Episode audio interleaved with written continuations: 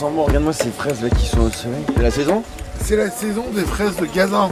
عمي ابو حسن حبيبي في باذنجان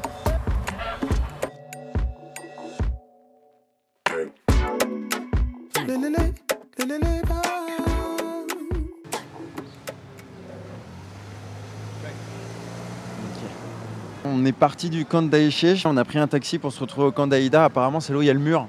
Euh, on est en train de marcher vers la grande porte euh, de l'entrée d'Aïda. Euh, Il y a une grosse, grosse clé au-dessus d'un énorme trou de serrure qui nous sert de porte. Attends, on va peut-être demander.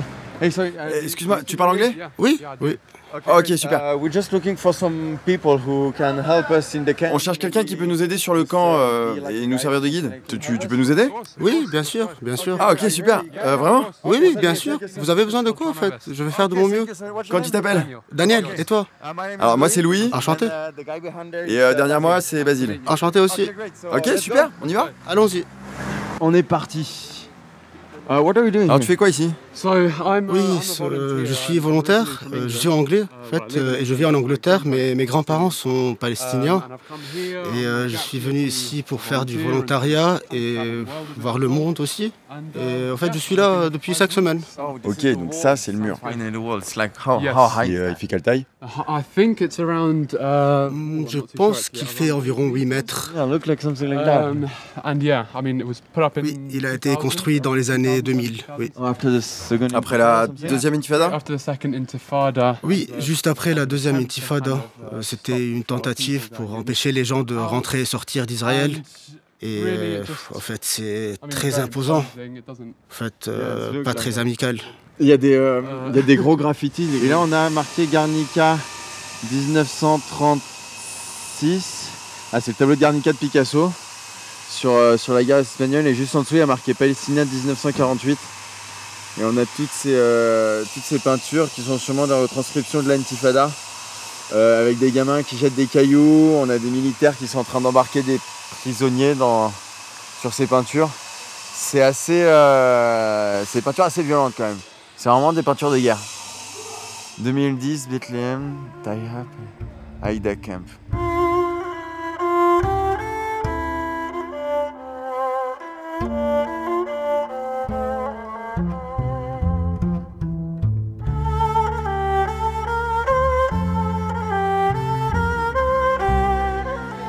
Donc là, on se promène dans le camp. Il y a des peintures partout. On sent qu'il y a une grosse présence artistique.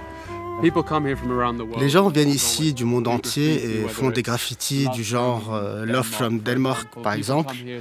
Ils viennent pour montrer leur respect aux Palestiniens et aux habitants du camp d'Aïda.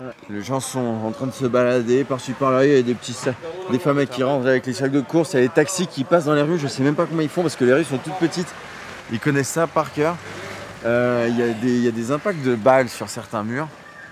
Euh, mais malgré tout, il y, a y toutes ces couleurs. euh, il y a, dès qu'il y a une petite place sur un mur blanc, on essaye de le rendre plus coloré.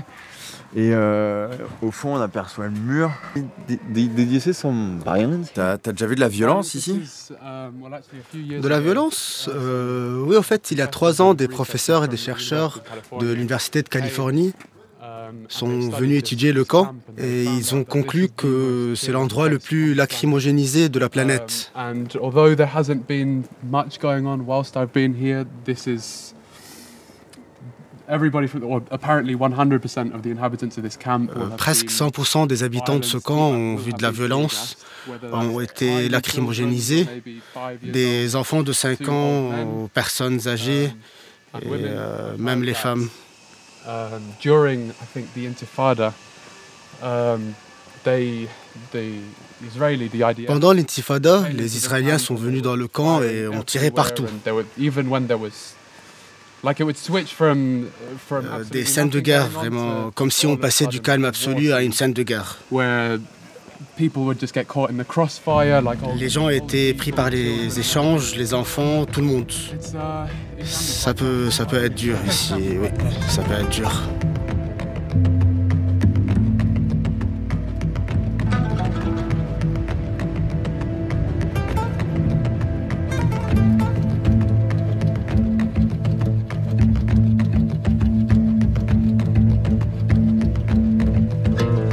On est en train de monter monter une grande pente qui nous mène à des hangars. On a toujours le mur. Euh, on longe le mur en fait tout simplement. Avec cette grande pente. Et il est haut, il est imposant. On sent vraiment qu'il nous enferme. On le sent vraiment, on le ressent. You can feel it. It's like in your energy that you're On ressent vraiment une drôle d'énergie, comme si on était enfermé. Oui, oui, le mur est... euh, euh, quand tu parles avec les gens d'ici, ils te living disent in que vivre en Palestine c'est quelque chose. Mais like euh, le in camp a- d'Aïda, c'est vraiment vivre comme dans une prison à ciel ouvert. Les but gens parlent beaucoup de Gaza, mais ici c'est pareil.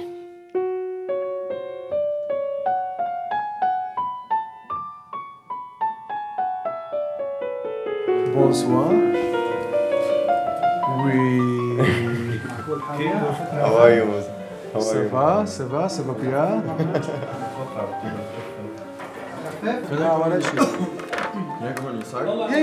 On est dans un petit café juste à côté de l'entrée de la, du camp. Et Mustapha est en train de nous préparer. What, what are you gonna prepare to us and what, uh, what's this? So today we are going to make Aujourd'hui, on va faire un one knafé, of the Palestinian tra- un plat traditionnel palestinien. Ici, on est au camp de réfugiés d'Aïda, établi en 1948, 1948, when the war started between the Zionist quand la guerre a commencé entre les sionistes et les palestiniens. Beaucoup de familles palestiniennes ont fui leur maison à cette époque pour tenter de trouver un refuge quand la Nakba a commencé. 1948, Les gens se sont installés ici en this 48 will be a et à l'époque, ils se sont dit que ce serait temporaire. Mais ils sont toujours là.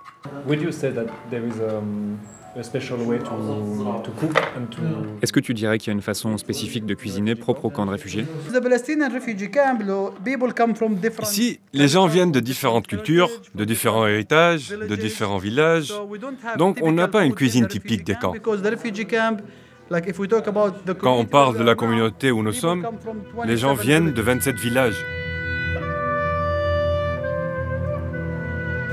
On a du beurre, du curcuma, we have, uh, du fromage de chèvre, de la pistache and uh, some mix is already re- made, which is made et un mélange déjà préparé also de farine et d'épices. What are you doing with the spoon? right? Qu'est-ce que tu fais avec la cuillère? With the spoon, trying to make the mix a little bit, a little bit uh, away from the. Avec la cuillère, j'essaye d'enlever le mélange du bord. It will be cooked. We have Car quand il sera it. cuit, We have to, we have to flip it on upside devra le retourner. There is lot of plate that you flip. Il y a beaucoup de plats que vous retournez, euh, comme le maklouba, ça.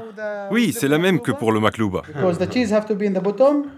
Parce que le fromage doit être sur le dessus et le beurre doit être au fond. But why, uh, why you flip all the time the, the- Mais pourquoi vous retournez les plats dans la culture palestinienne Because our life is Parce que nos vies sont sans the dessus time. dessous ici en So Palestine. Alors des fois c'est dessus, des fois c'est dessous. Nos vies ne sont so pas stables, alors nous retournons sans cesse. So tonight we're gonna- Ah, alors ce soir, on va le retourner ensemble.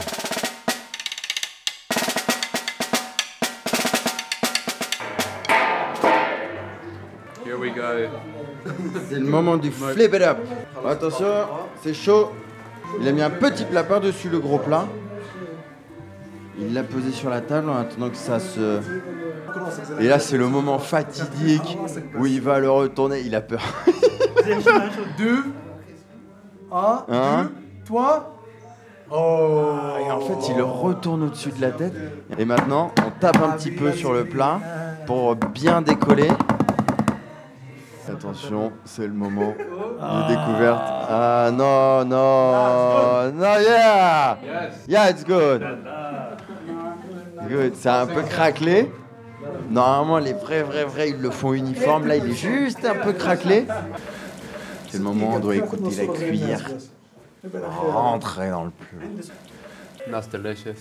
Quand c'est fait à la maison, c'est toujours meilleur. Mm. On est en train de défoncer le plat, même la table. La table qui est euh, très au niveau des genoux. Et on se penche pour manger tout. C'est hyper. C'est un geste humble. Très belle surprise, c'est délicieux. Explain the feeling. Euh, la sensation C'est euh, c'est fantastique, vraiment extatique. Juste incroyable. C'est là-dessus parce que c'est vraiment des mots merveilleux. C'était la dernière marche de notre périple. On termine l'aventure au fond d'un petit café dans un camp de réfugiés avec le mur de séparation comme horizon. On a rencontré des personnalités savoureuses et des plats merveilleux. On retourne en France avec quelques épices et des kilos en trop, un peu de sable du désert au fond des bottes et une riche matière sonore qui nous donne envie de repartir à l'aventure dans d'autres coins du monde. Allez, salut